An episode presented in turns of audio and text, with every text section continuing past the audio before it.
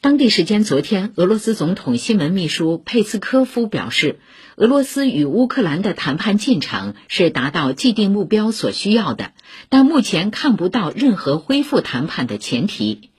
莫斯科时间昨天八点也就是北京时间昨天十三点起顿涅茨克卢甘斯克赫尔松州和扎波罗热州开始举行加入俄罗斯联邦的公投公投持续时间为九月二十三号到二十七号。